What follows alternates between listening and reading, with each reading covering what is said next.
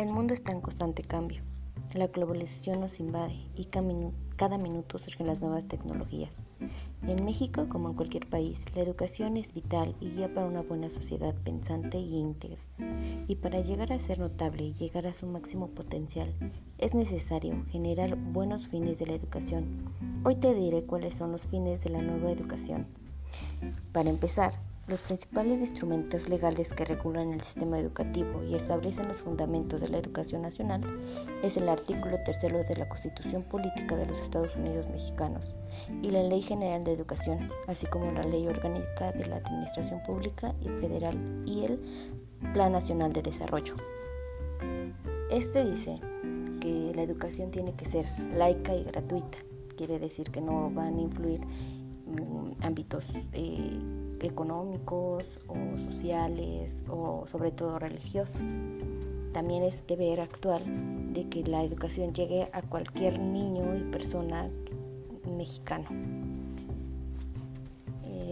el propósito es formar a ciudadanos libres que tengan el potencial para superarse, para participar soberanamente en, las políticas de México, en el país y sobre todo a nivel global. Y para esto tiene que ser la educación muy completa y, desarrollada para este fin. Uno de los, aunque también tenemos que ser claros que no siempre se puede llegar a esto, ya que aunque se, en las reformas se digan que va a ser, pues no siempre hay un apoyo definitivo para este ámbito. Eh, para los logros que se esperan es que los, las personas se puedan expresar y comunicar correctamente, oral y por escrito. Y sobre todo involucra mucho la lengua materna. Dice que desde el kinder, el preescolar, eh, los niños van a poder salir eh, expresando ciertas emociones, gustos e ideas en su lengua materna y en el castellano y en la primaria que vas a poder se va a poder expresar en español tanto como en su lengua materna identificando palabras en inglés y sobre todo empezar a usar las TIC.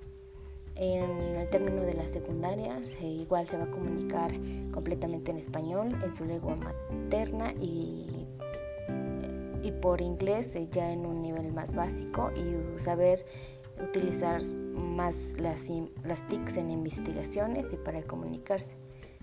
Y ya al término de la educación media superior, este se argumentará con eficacia y va a expresarse en español y en su lengua materna con claridad, de forma oral y escrita. También se va a comunicar con fluidez y naturalidad del inglés y sobre todo va a utilizar las TICs para obtener y procesar e interpretar información y comunicación con eficacia. Eh, dice que los mexicanos queremos formar em, personas ciudadanas libres, participativos, responsables e informados, y que puedan defender sus derechos y sobre todo conocerlos, conocer y ser parte de una vida social, económica y política favorable para México, para poder quizá en algún momento llegar a, a ser potencia mundial y para esto pues se necesita una buena educación con ciudadanos completos, formados y desarrollados en cognitiva, social, cultural y sobre todo pues para llegar a tener una buena economía.